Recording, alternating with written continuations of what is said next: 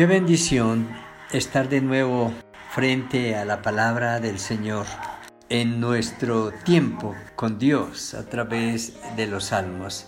Y digo qué bendición porque hemos hecho muchas actividades en este día o las estamos realizando o nos preparamos para salir a, a otros turnos de actividades laborales. Y Detenernos un momento para entrar en la palabra es una bendición y es una oportunidad de retanqueo, de fortalecer el ánimo, la esperanza, la fe, la confianza, la seguridad, para pedir la fortaleza física, la compañía del Señor. Es decir, que nuestro tiempo con Dios a través de la palabra es un tiempo de bendición que produce fruto, que trae en su momento resultados beneficiosos para cada uno de nosotros. Venimos hablando del segundo libro, del gran libro de los Salmos, y el énfasis está en, el éxodo, en salir, en dejar, el proyectarse a una nueva esperanza, a una nueva tierra. Y el Salmo número 54, 55 son salmos en los que a través de la oración el salmista puede motivarnos a ver cómo la oración es una forma de éxodo, de cierta manera. Decimos una forma de éxodo porque es la manera de salir de algo, buscar la manera para dejar algo y entrar en una experiencia nueva. La oración es la oportunidad de salir de una enfermedad física pidiendo salud a través de nuestra relación con Dios. La oración es un éxodo en el sentido de que estamos buscando salir de nuestra crisis económica, crisis de familia, crisis de pareja, crisis laboral, crisis social, crisis académica, crisis de, todo, de toda índole.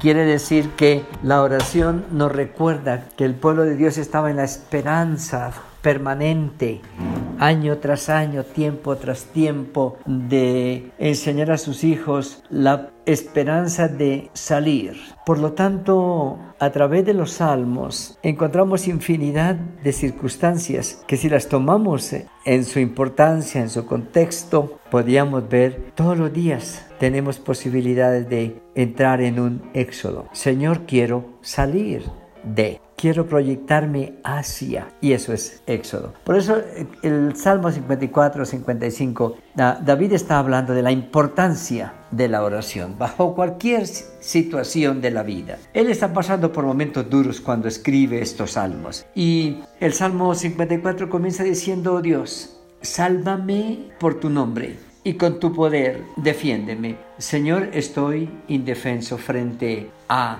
esta circunstancia por la que estoy pasando. Y yo pienso que a veces nosotros nos sentimos impotentes, incapaces. No tenemos los recursos frente a circunstancias que se nos salen de las manos, pero que queremos resolverlas. El salmista nos recuerda, saquemos nuestro tiempo para estar con Dios y pedirle, Señor, necesito ser salvado de esto, con nombre propio, lo que esté pasando, lo que me esté afectando o doliendo, lo que esté necesitando. Con tu poder, defiéndeme. Eso es incapacidad. No tengo la capacidad para defenderme. No tengo los recursos para hacer frente a enemigos tan poderosos. Por lo tanto, Señor, defiéndeme. Oye mi oración. Escucha las razones de mi boca. Es un clamar, un gemir, un buscar, un repetir. Señor, estoy aquí buscando, pidiendo, suplicando misericordia, porque es que muchos son los que se han levantado contra mí, buscando mi vida y me persiguen para destruirme, versículo 3. Pero, Señor,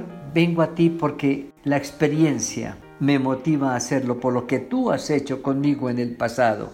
Dios es el que me ayuda. Él está con los que guardan mi vida. Él pagará a mis enemigos lo que deban recibir, pero también Él me vindicará, Él me ayudará, Él me salvará, Él me restaurará. Y Él dice, es porque me ha librado de toda angustia y mis ojos han visto la ruina de muchos enemigos. Este es un testimonio de por qué puedo orar. Es un testimonio para motivarlos a venir al Señor y hablar con Él, porque es que yo he tenido la experiencia, dice el salmista, de estar en situaciones terribles y he buscado al Señor y no me ha abandonado, me ha socorrido, me ha bendecido, me ha ayudado y por lo tanto puedo dar testimonio de que Dios contesta las oraciones de su pueblo y que ustedes también tienen la oportunidad de ser escuchados por el Señor. El 55 comienza prácticamente de la misma manera. Escucha, oh Dios, mi oración y no te escondas de mi súplica. Es bien interesante porque David está huyendo y buscando escondederos para refugiarse y escapar de Saúl. Y él sabe lo que es estar escondido en un lugar donde difícilmente nos pueden encontrar. Y a veces nosotros pensamos como que Dios está tan oculto, como que Dios está tan lejos o tan escondido que pareciera que por su ocultamiento nuestra oración no, no alcanza a llegar a donde Él está. Pero no, Él está, dice, está diciendo, está atento y respóndeme. Clamo en mi oración y me conmuevo. Es decir, Señor, eh, estoy asustado, estoy temeroso, siento angustia, no estoy bien y en esos momentos me refugio en ti. A causa de la voz del enemigo, por la opresión del impío, porque sobre mí echaron iniquidad y con furor me persiguen. Esta situación de angustia y de ansiedad han producido también en mí dolor físico, malestar en mi parte biológica y material. Por lo tanto, Señor, yo quiero que sanes mi alma, mi estado anímico, me fortalezcas, que sanes mi cuerpo y que en tu misericordia me tiendas la mano y me defiendas de mis enemigos. Versículo 4 del 55. Mi corazón está dolido dentro de mí y terrores de muerte sobre mí han caído.